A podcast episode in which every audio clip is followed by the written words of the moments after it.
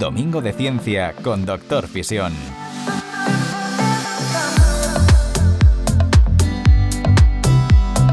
Dos millones de gracias a todos. Sé que es martes, sé que es martes. a ver, cuento la historia. Eh, el domingo de ciencia estaba el Madrid-Barça.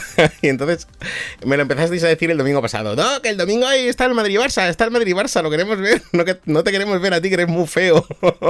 y entonces yo dije, ok, lo entiendo, ¿vale? Hacemos una encuesta en Insta, sacamos unos stories. A ver, eh, domingo de ciencia. ¿Lo quitamos o lo dejamos? Y todos, no, quítalo, quítalo, que tienes muy feo, muy pesado, queremos ver el Madrid-Barça. Bueno, pues nada, pues lo quitamos. el Madrid palmó 4-0, partidazo del Barça. ¿Qué se le va a hacer? Unas veces se gana, otras se pierden. Y mm, entonces, pues nada, lo hemos hecho el martes, ¿no? Entonces, hoy es martes, martes domingo de ciencia, ¿no? Eh, número 49. Bienvenidos a todos y a todas a vuestro programa. Y vamos a empezar con algo súper chulo, ¿no? Si habéis visto mis stories de hoy, eh, por cierto, una paliza se llevaron, sí. fino, fino, ¿sabes? Yo ya os he contado un millón de veces que, mm, que yo, yo antes era del Madrid, de hecho tengo por ahí un regalo de una botella que me hizo mi sobrino, de una botella del Madrid me aburrí y del fútbol y ahora solo veo partidos pues sueltos, ¿no? Partidos que molan. ¿Y entonces con quién voy? Pues con el mejor. y gana el mejor, como bien se dice, ¿no? En esta ocasión fue el Barça, pues en otras será el Madrid. Unas veces se gana, otras se pierde. En cualquier caso, partidazo. Me pasé súper bien. Y creo que me voy a enganchar a, las semis y todo eso a partir de ahora en semis y finales y cuartos y todo de la Champions. Pero bueno, venga, que me lío. Em, Doc, 5005 exoplanetas. Correcto. Ese vídeo sale, eh, a ver, es el número, es el vídeo 700 en TikTok, ¿vale? Entonces, mañana tenemos, venga, os voy a decir la escaleta de toda la semana. Eh, aquí, lo voy a chivar, ya está. Eh, mañana tenemos el efecto puerta. Pasado. Brutal. O sea, hay una cosa que... hay una foto que ha hecho James Webb que esconde algo, ¿vale? Esconde algo. Es una pareidolia. Y no os puedo dar más información. Ese sale el jueves. Viernes. Eh, han resuelto la paradoja de los agujeros negros, del pelo en los agujeros negros. O sea, así, por la cara. 699. el James, eh, James Webb no. Fíjate, solo me sale James Webb de lo acostumbrados que estamos ya a hablar de James Webb, pero no. El tío, el abuelo Hubble, ha hecho un súper descubrimiento con un jet láser eh, que emite un chorro relativista, ¿no? Ha sacado una pedazo de foto a una galaxia a 1250 años luz de distancia. Ese es el vídeo del sábado, domingo. 5.000 exoplanetas encontrados y confirmados, ¿vale? Y el lunes, lunes, un tío que, que se ha hecho en Unity una simulación hiperrealista de agujeros negros respetando la, teoría general de la relatividad, ¿sabes? Y bueno, pues no solo contento con haber hecho esa pedazo de maravilla de software, va y lo regala, ¿no? Y lo sube a GitHub. Por supuesto, Linkfidep está. Mm, está le, voy a, le voy a arrobar em, para que haga algo, ¿no? Haga algo con, ese, con esa maravilla, porque tal. Y te vas a quedar sin ideas. Imposible. Imposible. a ver, eso es una cosa. Mira, esta voy a aprovechar. Eh, ¿Quién ha sido? Desierto Estrellado. Eh, por cierto, buena cuenta de, telescopios, de astronomía, de astrofotografía. Eh, muchas gracias por todos tus aportes. Em, yo no sé qué pasa. O sea, yo tengo ideas infinitas. está mal. O sea, suena, puede parecer, joder, que, que, voy a decir palabrotas porque hay niños, ¿no? Qué tío más tonto. No, o sea, lo digo en el buen sentido. Eh, yo tengo mogollón de ideas, ¿no? O sea, me pongo, a, me pongo a pensar, venga, ¿qué hago? Vídeos. Y me salen 20 vídeos, ¿no? Yo hago todas las semanas, menos esta, que estoy flojeando un poquito, ya la veis, seguro que me habéis pillado. Porque estoy con otro proyecto que necesito arrancar, ¿no? Y bajo un poco los vídeos que estoy... próximo proyecto que vais a ver de aquí a dos semanas. No puedo decir más. os va a encantar, ¿vale? Em, entonces yo subo dos vídeos todos los días a mis redes sociales. Em, y dos vídeos a muy interesante. Son 14 y 14, 28. 28 vídeos cada semana. vídeos que tienen que molar, que sean de actualidad, que lo peten, que tal. Y yo me pongo y me salen las ideas, me salen las ideas. Eso siempre ha sido una cosa que, que, me ha gustado mucho pues de mi forma de ser, de mi forma de pensar, ¿no? Que soy una persona que es, soy muy creativo, ¿no?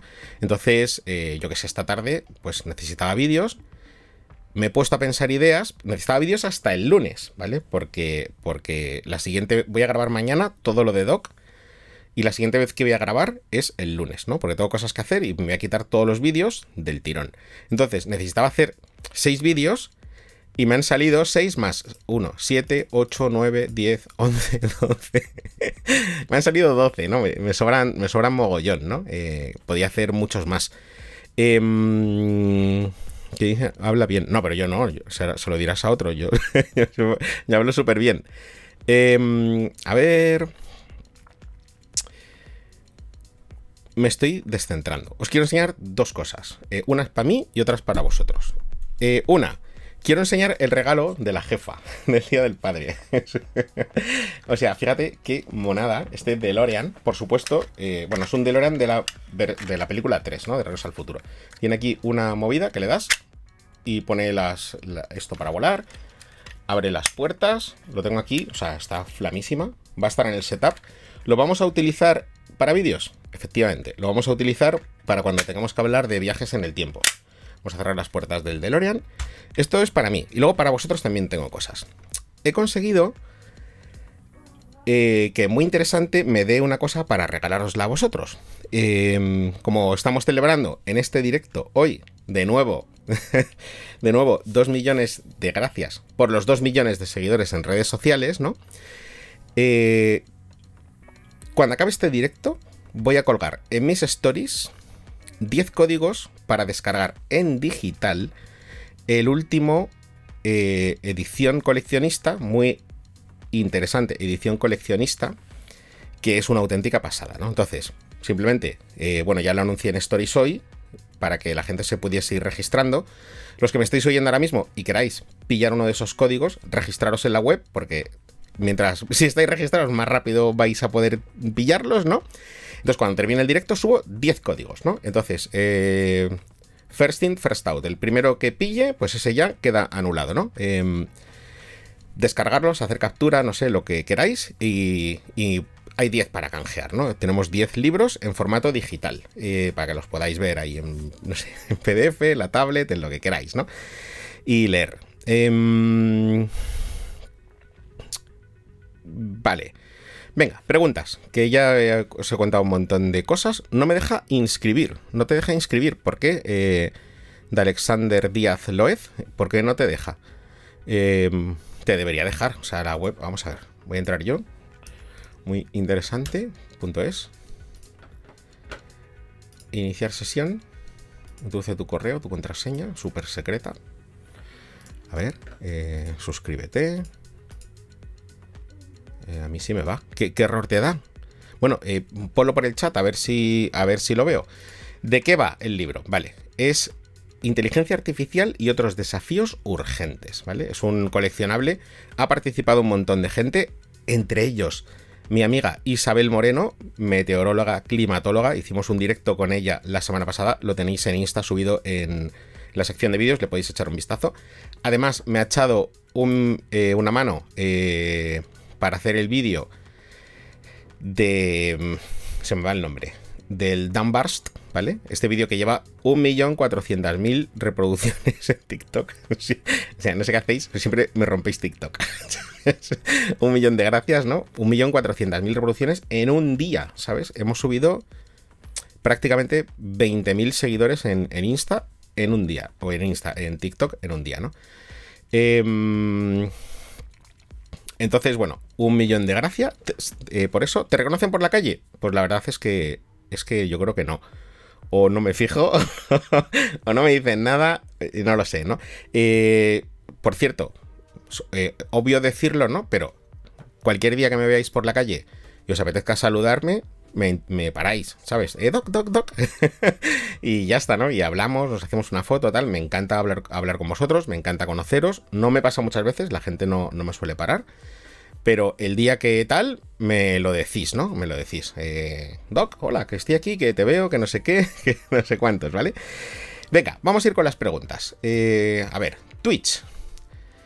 ¿Qué pasa, pana? Te veo mucho en TikTok. De más serán 1432. Ah, muchísimas gracias. Un saludo súper grande. Eh, a ver, a ver, a ver. Lo cambió por el fútbol. Vale, estáis hablando, estáis hablando del cambio, ¿no? Eh, por cierto, aprovecho para decíroslo. Em, este domingo tampoco hay domingo de ciencia, ¿vale? O sea, bueno, sí hay, porque lo voy a pasar al martes, que creo que es un buen día, porque luego hacemos martes, jueves, reacción en cadena, ¿no? Y ya no lo cambio más, ¿no? Pero es que he tenido que mover eh, por una serie de proyectos que se me han acumulado, que lo lanzaremos en dos semanas, os lo estoy enseñando, porque es algo que se enseña, ¿vale? Es una súper buena pista. y, os va a encantar, ¿vale? Entonces eh, tenemos que mover un poquito la escaleta del el contenido, todo esto, pero no va a haber problema. Venga, vamos a empezar a hablar de ciencia, que llevo aquí 15 minutos diciendo tonterías y no... Em, y no, y no hemos hecho preguntas de ciencia. Em, el otro día me preguntó alguien, y fíjate, esa pregunta en YouTube me hizo un montón de gracia. Mira, me estuve riendo con la pregunta, pero decía, decía, Doc, tengo una teoría. ¿Vale? Tengo una teoría.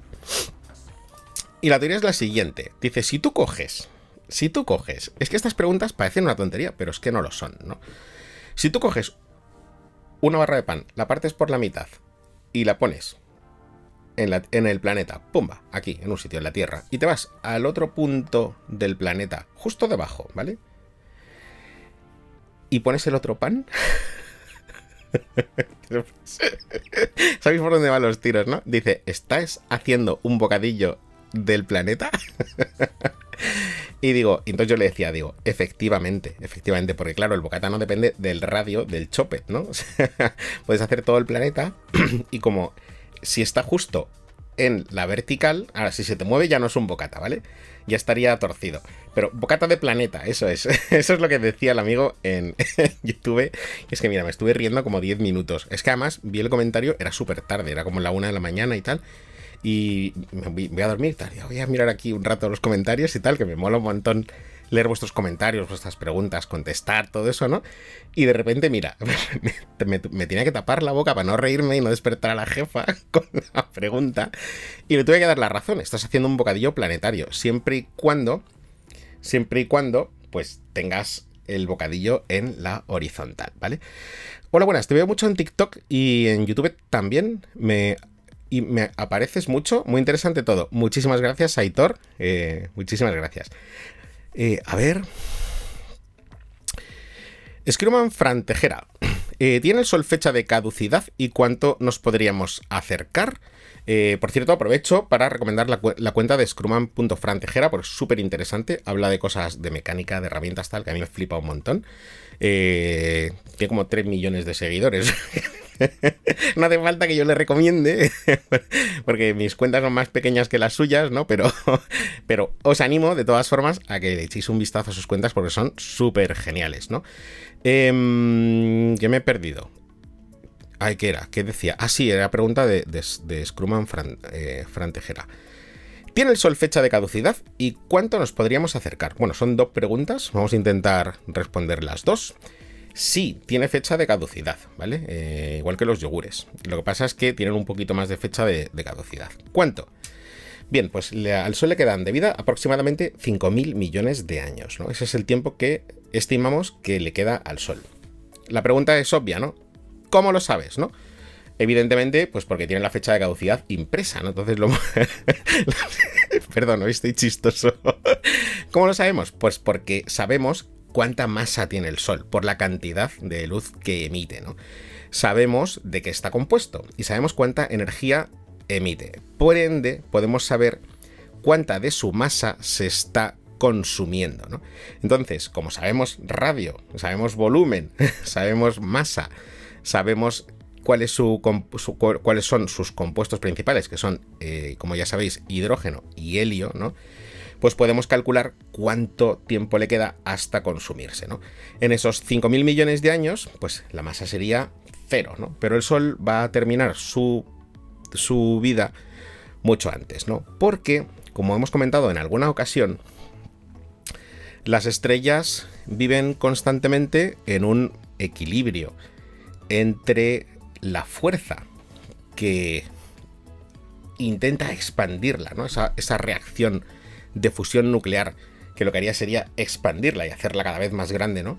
Y otra segunda fuerza que hace que se comprima, ¿no? Entonces están en un equilibrio, por eso, por eso al ser bolas de plasma, son unos de los objetos más perfectos del universo. Son prácticamente redondos, ¿no? Y, son casi esferas perfectas. Si no lo son, es porque al rotar, porque las estrellas rotan, también tienen su rotación, eh, se achatan un poquito, pero es muy poco, ¿no? Es muy poco. Entonces están luchando constantemente en ese equilibrio de fuerzas. Y sabéis que dos fuerzas se pueden anular y dar como resultado cero, ¿vale? Dar como resultado cero. Y eso es lo que ocurre en una estrella. O sea, tiene su mismo tamaño porque la expansión de la fusión se contrarresta con la gravedad de, toda esa masa que tiene. Cuando empieza a quedarse sin masa, pues hay una fuerza que empieza a ganar. ¿Y qué fuerza es esta? La de expansión, ¿no? Esta estrella se empieza a hacer cada vez más y más y más grande, ¿no? Llegará un día en el cual esta, nuestra estrella será tan grande que sus capas externas llegarán hasta la Tierra y más allá, ¿no? Entonces, bueno, muchísimo antes de eso se habrá cargado la atmósfera y el agua del planeta, lo habrá achicharrado, ¿no? Será dentro de miles de millones de años, pero pasará. Em, pasará. Y luego era otra pregunta, pues se, me se ha olvidado. la otra pregunta. A ver, Screwman, Screwman, eh, se me ha ido. Eh, ¿Qué mierda es esto de las insignias? Pregunta Mario 30. Lo de las insignias es em, que la gente compra insignias con un pequeño aporte, yo sé, una cantidad, y esa cantidad la usamos pues, pues para mantener la cuenta y el canal. Entonces, cuando alguien compra una insignia, sale eso de han comprado una insignia. ¿Quién ha comprado una insignia? Que no lo he visto y no le da las gracias. Luego lo miro. Eh, y la otra pregunta de Screwman, pues se me ha olvidado. no la encuentro, tío. A ver, eh, Screwman, Screwman, Screwman. Es que mm, caen tantas preguntas que es imposible, en cuanto te quieres dar cuenta, que cuánto nos podríamos acercar al Sol. Que cuánto nos podríamos acercar al Sol es complicado. La nave Solar Parker ha llegado a estar aproximadamente... Eh, el Sol está a 150 millones de kilómetros. Creo que ha, estado, ha llegado a estar a 1,5 millones de kilómetros. Em, es complicado porque el Sol, fíjate, de aquí, de aquí también podemos tirar y sacar otra pregunta súper interesante, ¿no? El Sol es una estrella que es un poco rara, ¿vale? ¿Por qué? Porque no sabemos muy bien por qué se está estudiando y Solar Parker es una de las cosas que quiere estudiar. Fíjate, o sea, si... Es que esto es muy raro. Voy a intentar explicarlo para que se entienda. Si tú tienes, por ejemplo, una fuente de calor, una placa vitrocerámica, ¿no? Pues lo que es el cristal está muchísimo más caliente que el aire que está un poquito más lejos, ¿no? A unos centímetros, ¿no? Eh, ¿Qué diferencia puede haber? Pues incluso de 100 grados, ¿no? O más, porque el cristal está eh, que achicharra y luego arriba pues va perdiendo temperatura, ¿no? En el Sol ocurre lo contrario, lo contrario. La parte externa del Sol está a 4500, entre 4500 y 5000 grados, ¿vale? Pero las capas más alejadas del Sol están a millones de grados, ¿vale? Entonces están súper, súper calientes. Mientras más te alejas, hay una zona eh, en la que cambia esta temperatura radicalmente. Y luego ya empieza a decaer la temperatura, ¿no? Y luego está, por supuesto, la temperatura del núcleo del Sol, que es brutal. Estamos hablando de 15 millones de grados. Y, mm, y bueno, es que son es, una forma, es, extraño, ¿no? ¿Cuánto nos podíamos llegar a acercar? Por no liarme, ¿no? Por no liarme. La sonda Solar Parker ha estado a 1.5 millones de kilómetros y ya lleva protecciones hasta para 4.000 grados, ¿no?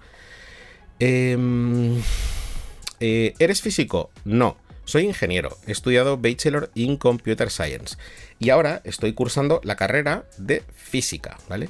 Eh, parece mentira, pero sí, me he puesto a la carrera de física y me la estoy sacando. El objetivo, pues ser ingeniero y físico a la vez, ¿no? Eh, ¿Saldrá bien? No lo sé. lo voy a intentar desde luego, ¿no? Eh, Doc, ¿ha sido usted autor de algún libro? Claro, El Universo Explicado. Mira, está ahí justo. Ahí está. No sé si lo ves. Aquí en TikTok, aquí en Insta. En Twitch no sé si se ve. En Twitch, en Twitch no se ve. Em, no se ve, chicos. Perdón. y no lo tengo abajo. O sí lo tengo abajo, a ver. No, lo tengo arriba. Em, entonces, bueno, el universo explicado, lo he contado ya alguna que otra vez. Eh, yo creo que es un excelente libro, ¿no? Es un libro que explica desde por qué miramos las estrellas hasta materia oscura, energía oscura, el Big Bang, bueno, todo de una forma muy accesible y muy sencilla, ¿no? Como mis vídeos, pero en papel, ¿no? Eh, con lo cual, bueno, divertido. ¿Eso atrás son libros o videojuegos? Pues hay libros y hay videojuegos, porque yo juego muchísimo eh, y he jugado muchísimo y a día de hoy pues no tengo tanto tiempo por las redes sociales, pero sin embargo eh, sí saco tiempo para jugar. ¿A qué?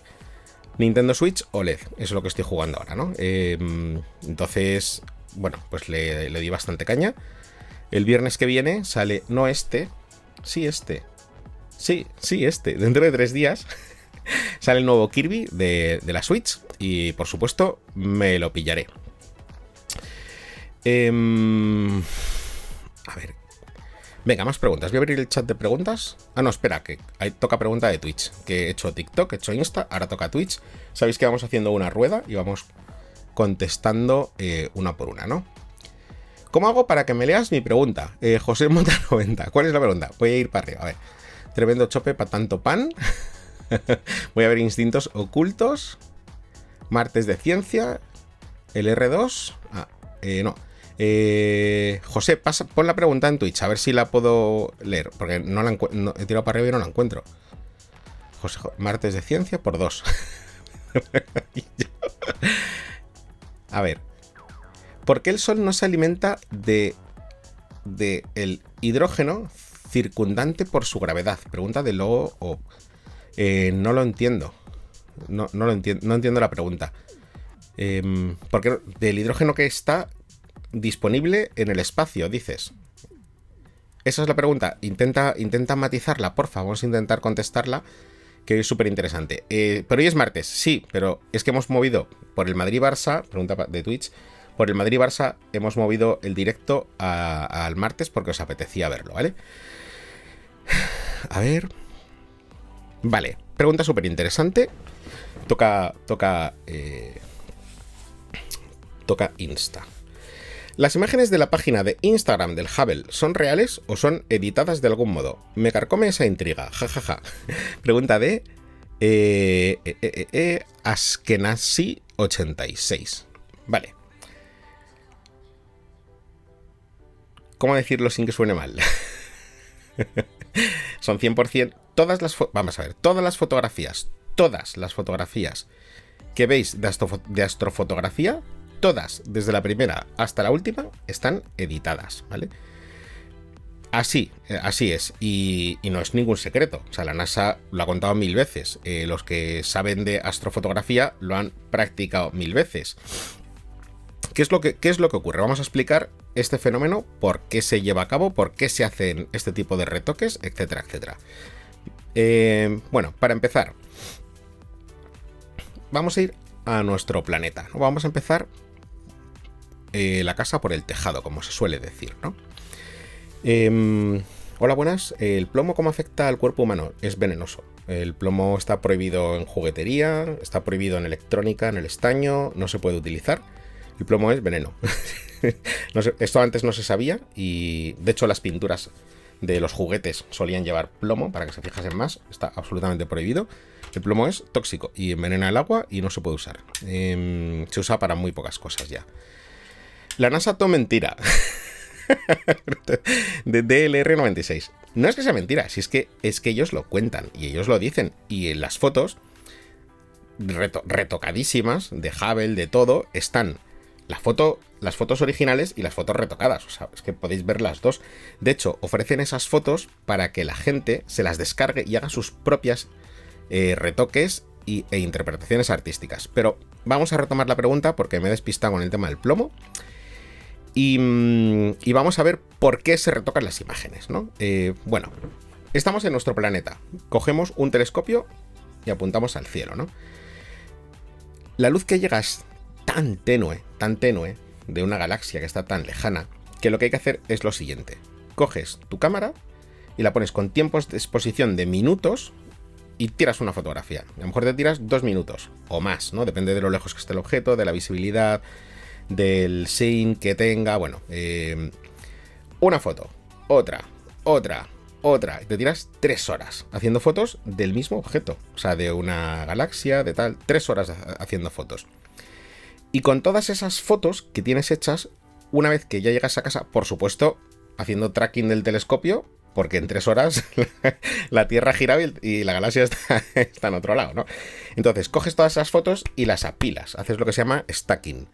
Y una vez que las tienes apiladas, empiezas a coger toda esa información y empiezas ya a dar color, a matizar, etcétera, etcétera, para ver esas fotografías que se ven en. que se ven en cualquier sitio de, imágenes de fotos, ¿no?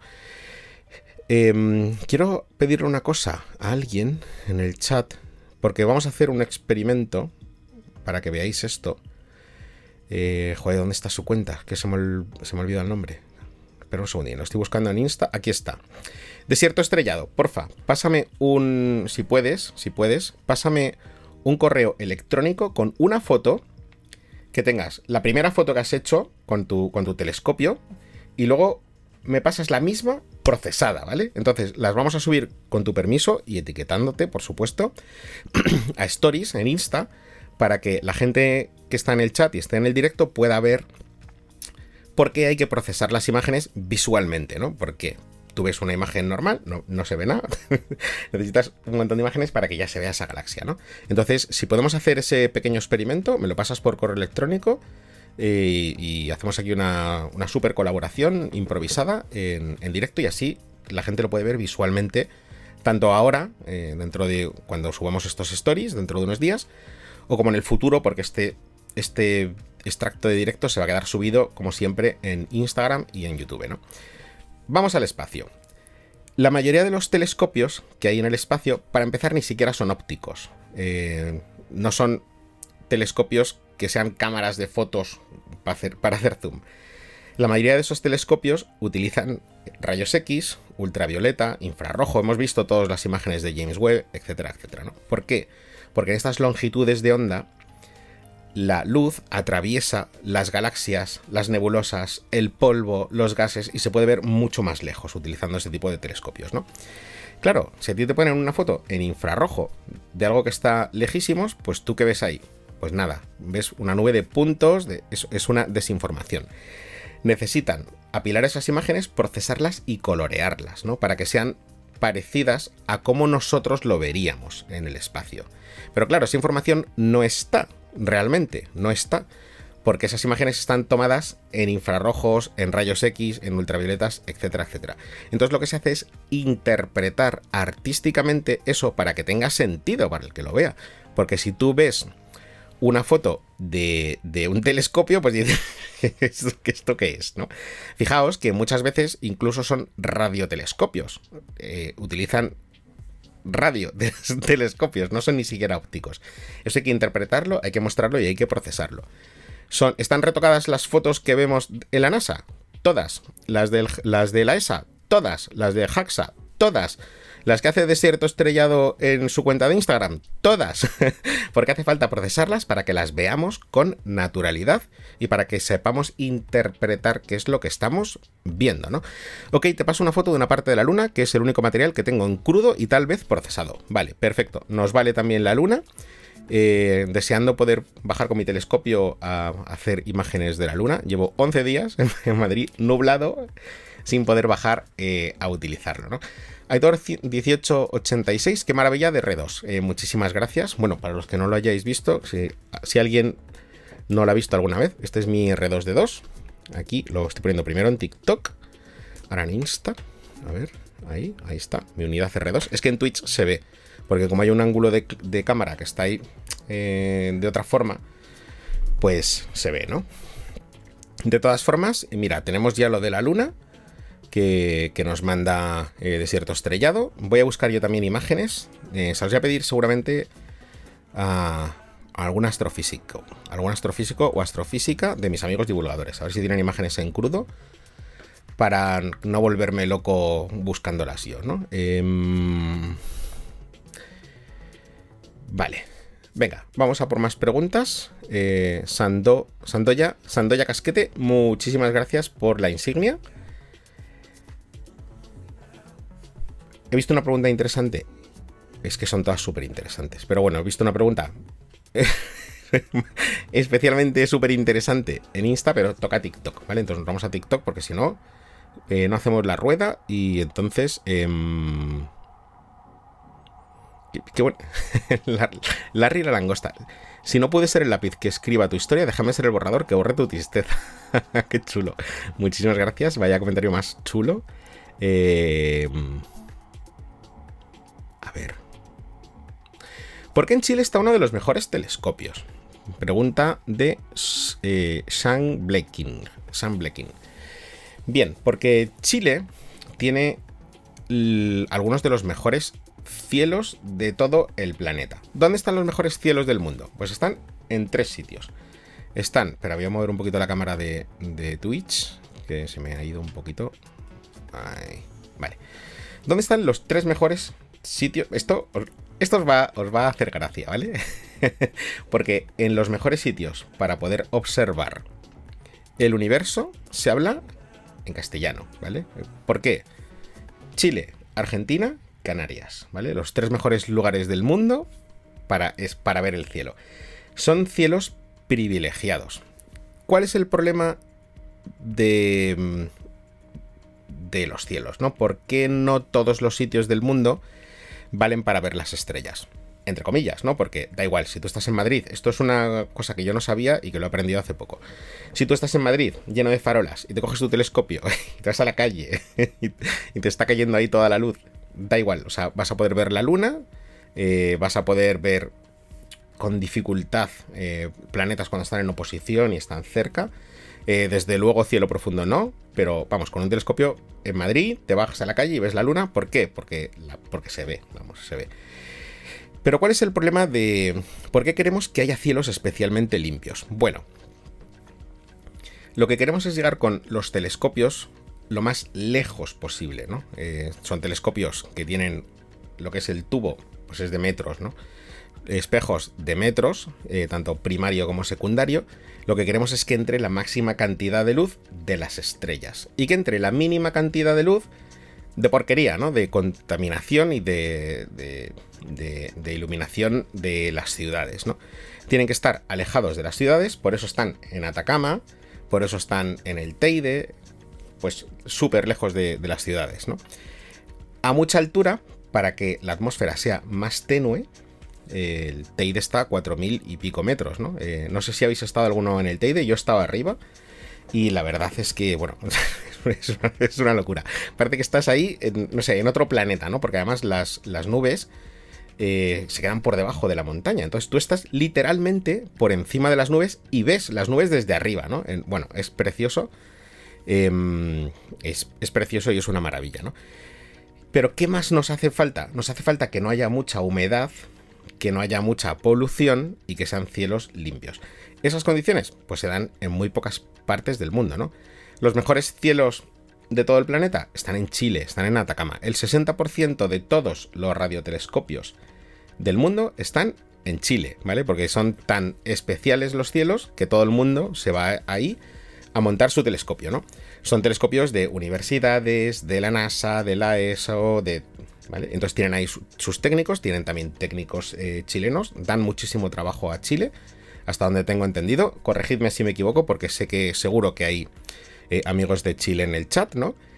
Y el Teide tiene 3.700 metros. Eh, José Falcón, 1976, muchísimas gracias por la aclaración.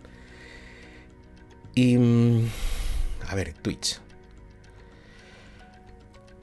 Soy de Canarias. He, estado en el Teide y he observado. Y en el Observatorio de La Palma. Son increíbles vistas. Aitor 1886. Confirmo, Aitor. Es, es increíble. O sea, bueno, Canarias lo he contado un montón de veces que yo soy enamorado de Canarias. Por cierto, el otro día, muy, muy injustamente, debo decirlo, eh, me alguien me echó la bronca por mi vídeo de, la calima. Y me dijo, Doc, ¿no te acuerdas de Canarias? Digo, y estuve a punto de contestar, no contesté, no contesté, pero estuve a punto de decirle, pero tío, si es que hablo de Canarias, es que raro es el directo que no hablo de Canarias. sí he contado un millón de veces que soy súper enamorado de, de, las islas, que he estado un millón de veces y, que, y que me encanta, que soy súper fan, ¿no? Eh, además, fijaos, fijaos si es así, que las fotos del vídeo de la Calima, la gente que es de Tenerife se habrá dado cuenta, ¿no? Em, son de Tenerife. no cogí fotos de Madrid, teniendo yo fotos de Madrid, ¿sabes? Porque las hice con mi móvil, ¿no? Pero dije, digo, tío, voy a poner fotos de mi Tenerife bonito, tío. es que unas fotos alucinantes y las utilicé para el reportaje. Y las fotos que se ven en el vídeo son de Tenerife, ¿no? Los que seáis de Tenerife lo sabéis, lo sabéis. Del día 25 de febrero para ser más exactos, ¿no? Que, además eh, son fotos de agencia, de una calidad brutal, mil veces mejor que con mi móvil chusquero. Em, venga. A ver, Doc, cuando vengas a Tenerife, avisas. Eso por supuesto, eh, por supuesto. Tengo pendiente una visita, pero es que no sé cuándo va a ser, porque es que no me lo confirman, ¿no? Pero tenemos una visita, tenemos una visita al GTC, ¿vale? Tenemos una visita al GTC a lo mejor es una visita que nos llevamos eh, seguidores de Doc y seguidores de Muy Interesante. Y hacemos una visita ahí en Tenerife, ¿vale? Lo, hemos, lo, estamos hablando, lo hemos intentado y, y cuando la situación mejore un poco, eh, es muy posible que se haga. Entonces, ojo, porque a lo mejor eso que has comentado puede ser 100% real y, hacerlo, ¿no? Hacer una, ahí una quedada, ver ese telescopio, que nos lo enseñen ahí de verdad, ¿no? Un poco lo que hicimos también con el planetario, ¿no? Que hicimos ahí un pedazo de directo en el planetario de Madrid, que por cierto tengo que volver porque es alucinante. Eh, user 97, espera que se me va. que me estáis preguntando a muerte que si creo en los ovnis. A ver. User 97, 23, 23, 25, 9. Vale. ¿Crees en los ovnis? No. Eh, radical. ¿Por qué? Vamos a matizar, ¿vale? Que no cree en los ovnis, eh, en los ovnis en el sentido que se le da en la ciencia ficción, o sea, un platillo volante, ¿no? O sea, esto volando por el de marcianos, ¿no? El, en, eso, en eso no creo, ¿no? ¿Creo que hay vida extraterrestre? Absolutamente, sí, o sea, es que tiene que haberla.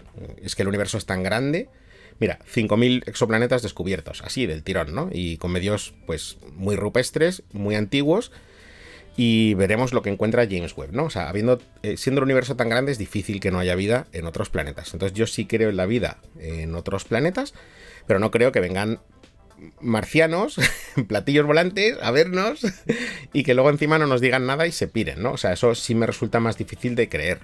Eh, yo creo que si alguien hiciese el tremendo esfuerzo de llegar hasta nuestro planeta, que está perdido en un brazo de una galaxia eh, a millones, a cuatro años luz de la estrella más cercana, ¿sabes? Yo creo que se pasaría a saludar, ¿no? Y diría, venimos aquí, bueno, no sé, que habría algún tipo de, interacción, ¿no? Em, yo he visto ovnis, eh, Juan, Juanjo, Juan José Castillo Sanz, y yo, yo también los he visto, ¿vale? Porque, ¿qué es un ovni? Son objetos voladores no identificados, ¿no? O sea, es algo que vuela por el cielo y no lo identificamos, ¿no? Em, yo sí he visto un ovni. O sea, sí he visto algo que es que. Y han pasado. Era muy pequeño, ¿no?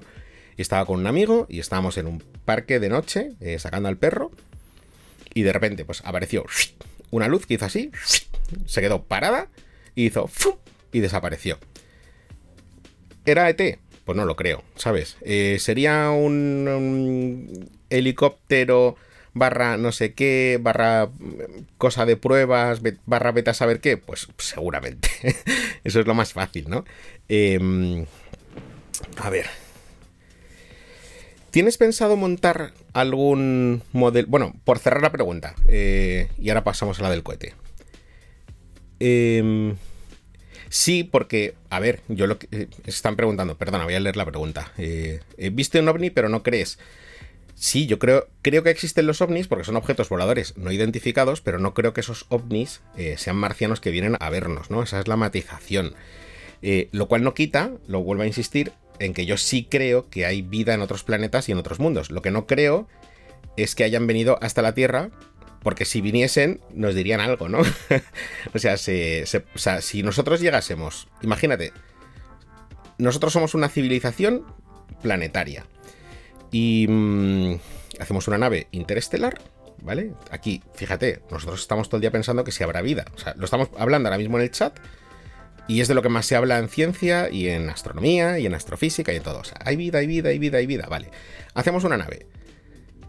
Nos vamos a, a una estrella que está a años luz y encontramos un mundo y hay vida no vamos a verlos, o sea, no bajamos. Esa es, la cuestión, ¿no? Ese es mi, plan, mi point, ¿no? Mi planteamiento. Que yo creo que si eso ocurriese, tendrían contacto con nosotros, ¿no? Em, es muy difícil, es muy difícil tener la tecnología suficiente como para conseguir llegar a otra estrella, ¿no? Nosotros, voy a ampliar la pregunta porque es que me parece súper interesante. Vamos a meternos más en, más en harina porque creo que merece la pena. a ver qué... Y, me gustaría... Me gustaría leer un mogollón de comentarios vuestros eh, diciéndome qué pensáis, ¿no? Si estáis de acuerdo, si no. Em, vamos a, entre todos, a avanzar en este tema, ¿no? Si hay 100.000 millones de galaxias en el universo y cada galaxia tiene 100.000 millones de estrellas, pues son, multiplicamos, ¿no? Trillones. Eh, fíjate la cantidad de estrellas que hay, ¿no? Sabemos, y fíjate, y lo hemos vuelto a confirmar otra vez, porque son 5.005 exoplanetas detectados ya, que cada estrella de media tiene entre 4, 4,5, 5 planetas, ¿no? Trillones. O sea, no va a haber una estrella que no esté justo en la zona de habitabilidad, que no esté justo en la zona donde el agua está líquida, que justo no tenga magnetosfera. Es que es tal casualidad. Pero claro, el problema es encontrarla, ¿no? ¿Cómo encuentras tú entre trillones de estrellas una que tenga vida, ¿no? Si tuvieses una máquina que fuese capaz de instantáneamente. O sea, decir, venga, Alfa Centauri, ¡pa! Estoy ahí. Puerta a puerta, en un chasquido de dedos. Miro, ¿hay vida? No. Otro, otro, otro, otro, otro. Tardarías millones de años en encontrar uno que tenga vida, ¿no? Entonces, fíjate qué difícil es, si, aun siendo instantáneo, si lo tuviesen que hacer tardando años eh, a la velocidad, a, velocidades cercanas a la luz, porque claro, dices, venga, tengo una máquina que viaja a la velocidad de la luz, vale, pero es que esa estrella está a 12.000 años luz, o sea, 12.000 años metí una nave para llegar a una estrella y ver que no hay nada, ¿no? O sí, que está lleno de gente. Entonces mi punto es que como la vida es tan escasa en el universo, eh, si nos encontrasen, nos lo dirían, ¿no? Ese es, ese es mi punto. Por eso no creo que existan ovnis de, de viene ET en un platillo, tal, ve que hay la Tierra, se lleva una vaca, etcétera, etcétera, ¿no?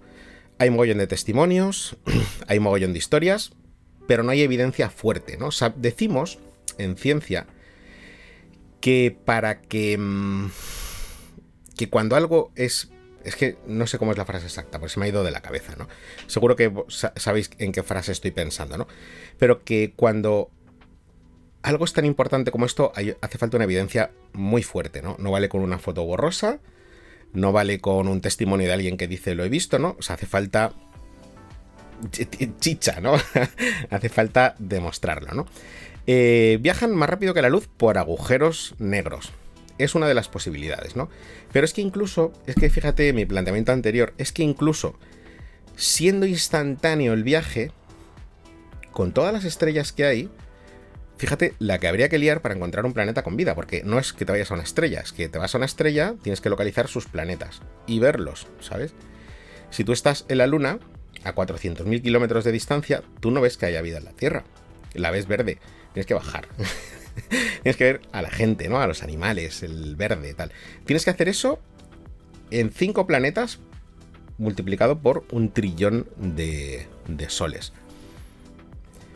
Yo creo que si nos encontrasen, nos dirían hola. Ese, ese es mi punto, ¿no? Eh, igual lo hacen buscando ADN. Sí, o, igual tienen técnicas que nosotros no podemos ni imaginar, pero es que eso no lo sabemos. Entonces, en ciencia nos tenemos que regir por lo que conocemos, por lo que sabemos, elucubrar, hacer teorías, todo esto está súper bien, ¿no? Y a mí me encanta eh, hacerlo. Y me encanta, pues, pensar en teorías, en mundos paralelos, en vida alienígena y tal, pero a la hora de sacar conclusiones y de, decir, pues esto existe o esto no existe o tal, ahí ya nos tenemos que olvidar un poco de eso y centrarnos en lo que podemos observar y demostrar, ¿no? Eh, ¿Podría ser la vida inteligente un fallo evolutivo? Yo no lo creo, yo no lo creo, en absoluto. Eh, no creo que sea un fallo en absoluto.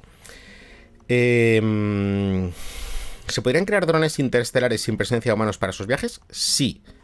Sí, de hecho, hay una. Hay una teoría de máquinas autorreplicantes, ¿no? Es una teoría súper interesante. Eh, de hecho, se hicieron cálculos utilizando, bueno, pues a Fermi.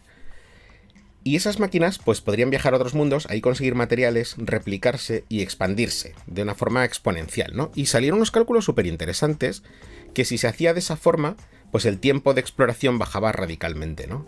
Bajaba radicalmente. Eh, entonces, pues, pues fíjate, pues una teoría más y, algo de donde poder tirar, pues para hacer nuestra ciencia, nuestros, nuestras elucubraciones y nuestras teorías, que sabéis que muchas veces las teorías se convierten en realidad, ¿no? Eh, ALX Mate 13, me voy a comprar tu libro, Doc. Muchísimas gracias por apoyar. Eh, ¿Conoces el canal Astronomía Web? Desde luego, el canal de Juanjo. es uno de los mejores canales de astronomía de España, por no decir el mejor, ¿vale? Eh, hasta la. Eh, Juanjo tiene dos vídeos, dos tipos de vídeos, ¿no? Que son los más técnicos y luego los más así de, que, se le va la flapa y empieza, y empieza a fantasear, ¿no? Y a, contar historias, ¿no? Una de ellas, que yo creo que es por lo que me estás diciendo, em, por lo que me estás diciendo esto, es eh, la serie que tiene de Viaje por el Universo, ¿no?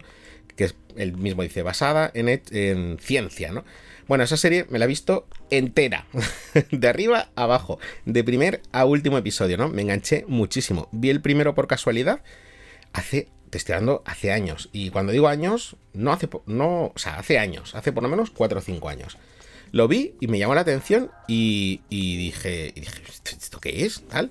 Con estos gráficos así. Parecía así hecho un poco amateur, ¿no? Claro, luego Juanjo empezó a subir el nivel y en los últimos vídeos te flipas, ¿no? Pero los primeros estaban ahí, pues rollo, estaba aprendiendo el tío, ¿no? Pero aún así, ya le he vuelto a dar una patada a la impresora y se ha puesto en marcha, tío. Pero aún así, me vi el, me vi el primer capítulo y dije, mola un montón, ¿no? Fíjate qué teorías hace el tío, cómo lo demuestra, tal. Em, y me enganché muchísimo y me vi la serie entera, ¿no? Es la serie entera. Y a partir de ahí enganché con todos sus vídeos y es que me he visto todos, ¿no? Si entráis en mi, en mi Google, veis ahí que, en el YouTube tengo todos los vídeos en colorado, ¿vale? Porque me los he visto todos. soy súper fan. Por cierto, mm, debería hacer algún directo con él o colaboración.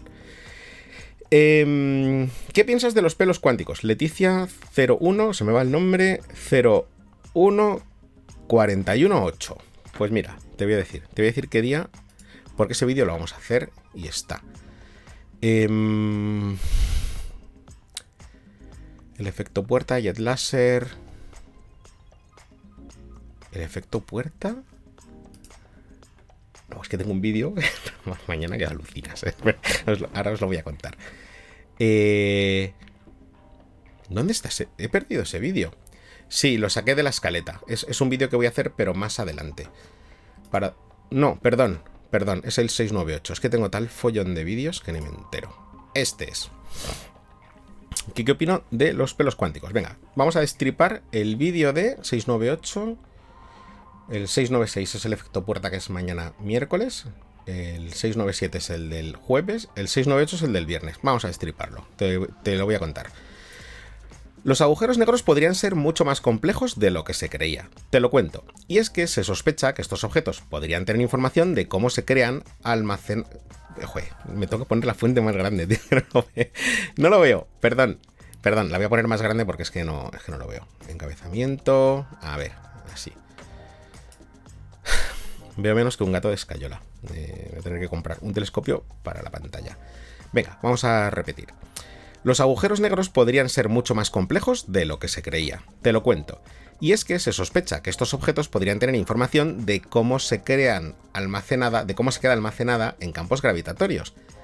Y han recibido el nombre de pelo cuántico. Hawking sugirió que cuando los agujeros negros se, se evaporan, se perdía la información sobre qué los había formado, y esto está en contra de la mecánica cuántica que dice que cualquier proceso en física puede revertirse matemáticamente. Sin embargo, este pelo cuántico podría ser una forma de preservar esta información cuando un agujero negro colapsa, y de ser cierto, resolvería este dilema. Lo mejor de este descubrimiento es que se creía que para resolver esta paradoja se requería un cambio de paradigma en la física y de confirmarse este descubrimiento ya no sería necesario. Ese es el vídeo 698 que sale el viernes con tu pregunta contestada. Lo hemos destripado en directo, sí, pues me da igual, pero queda contestada la pregunta súper bien muchísimas gracias por, por hacerla. Nos quedan. Nos quedan nada. Nos hemos comido el directo entero. Em, que no se me olvide. Que no se me olvide. Os quería contar dos cosas. Os quería contar dos cosas. Voy a sacar eh, la lista esta que tengo aquí de cosas. A ver. Domingo de ciencia. Vale, los códigos. Los tengo aquí listos para sacarlos en Insta. Perfecto, vale. Quiero terminar con una historia, como hago, como hago siempre que siempre que puedo, ¿no? terminar con una buena historia. Pero antes os quería comentar que según acabe el directo, me dejáis un par de minutos que recoja los micros, que guarde la cámara tal, en un par de minutos subo a mis stories en Insta los 10 códigos para descargar gratis el, último edición coleccionista de muy interesante. Descarga digital, entras, código, lo descargas y, así ya lo tienes en PDF, etcétera, etcétera, ¿no? Según termine el. Según termine el. El directo. Venga. Una historia que escuché el otro día de un turista. es, que es que es demasiado buena, ¿no? Un turista que llega que llega aquí a España, a un pequeño puerto de pescadores. Sabéis que en España hay, muchísimos puertos de, pescadores, ¿no? Esos pueblos pequeñitos. Algunos de ellos ya se convirtieron en pueblos turísticos, ¿no? Que, bueno, pues eh, viven básicamente del turismo, ¿no? Pero sigue habiendo pueblos maravillosos, por cierto, preciosos. Tenéis que, tenéis que visitarlos si podéis, ¿no? Eh, donde se sigue viviendo pues de la pesca y de las artes tradicionales, ¿no? Pueblos que, en los cuales es simplemente pues un sueño vivir, ¿no? Bueno, pues un turista americano llegó a uno de estos pueblos, estos pueblos eh, atraen bastantes turistas, ¿no? Eh, y estaba por ahí paseando y viendo pues el mar, las, barcas, ¿no? Los pescadores ahí. Y entonces se encontró a un pescador y le, y le dijo, y le dijo, pues así muy amable, ¿qué? ¿Ya ha terminado usted de trabajar? Y el tío le dice, sí, sí, ya ha terminado y tal. Y entonces el americano se sorprende, ¿no? Porque claro, la, la una la tarde, ¿no? El tío ya, ya estaba plegando el bote, ¿no? Y, y le dice, ah, un poco pronto, ¿no? Y dice, no, no, fenomenal, he trabajado aquí estupendo, he trabajado de 12 a 1, he trabajado una, una horita hoy, ¿no? Y le dice el americano, ¿cómo, cómo? Dice, ¿trabaja usted una hora? Y dice el tío, dice, sí, sí, dice, yo trabajo una hora al día. Y, claro, ya, dice, bueno, esto, no puede ser. aquí, aquí llega todo encerrado. Y entonces, claro, le insiste, ¿no? Le insiste. Y le dice, y le dice, pero... Eh, discúlpeme usted el atrevimiento. Dice, ¿usted con una hora al día tiene para...? Y dice, dice el tío, sí, sí, yo con una hora al día que trabaje, pago la casa, pago el coche, pago la hipoteca pago la comida y me voy a tomar luego con mis amigos lo que sea y a cenar y a tal, porque con una hora al día tengo pues más que suficiente, ¿no? Y coge el americano y le dice, dice, dice, pero usted, usted no se da cuenta del error que está cometiendo, porque claro, si usted gana eso en una hora, si usted gana eso en una hora, ¿qué pasaría si usted trabajase ocho horas al día? ¿Usted se da cuenta de lo que conseguiría? Y entonces, claro, le dice el tío del pueblo, dice, bueno, ¿qué conseguiría? Y dice, bueno, pues vamos a ver. Fíjese, está usted multiplicando por 8 todos sus ingresos. Es que en un año tendría usted cuatro barcos. En la impresora imprimir sola. Usted en un año tendría solo tendría ocho barcos. Eh, en cuatro o cinco años conseguiría tener una flota, tener una empresa de gente trabajando para usted. ¿Usted se da cuenta de lo que podría conseguir si multiplicase sus horas de trabajo? Y le dice el tío, dice, sí, pero ¿para qué? Dice, hombre, pues porque esa empresa crecería y entonces usted podría empezar ya a contratar a mucha más gente, podría incluso pues tener ya extenderse por toda España y construir un imperio. Y le dice el tío, dice, sí, pero ¿para qué? Y el americano, dice, porque claro, si usted hace todo eso, cuando usted tenga 60 años, 70, podrá permitirse trabajar solo una hora al día. Y coge el, tío del vuelo y dice, pues eso, ¿no? Lo que hago. trabajar una hora al día, ¿no? ¿Para qué más? Si yo no necesito dinero, yo lo que necesito es tiempo, ¿no? Tiempo, la cosa más valiosa que tenemos en nuestras vidas. Y hoy lo hemos compartido juntos, ¿no? Por eso os doy un millón de gracias por haber pasado este ratito tan divertido y tan, y tan especial conmigo en Domingo de Ciencia. Espero que os hayáis divertido un montón, que hayáis aprendido un montón. Nos vemos el jueves en reacción en cadena con un directo que os va a gustar un montón. Vamos a hablar de telescopios eh, con un gran experto en telescopios. Y si no os apetece, pues el martes que viene, en domingo de ciencia, aunque sea martes. que paséis una fantástica semana. Un millón de gracias por todas vuestras preguntas y por todo vuestro apoyo y por esos dos pedazos de millones de seguidores que hemos conseguido en redes sociales. De todo corazón, se despide de vosotros, Doctor Fisión. ¡Chao!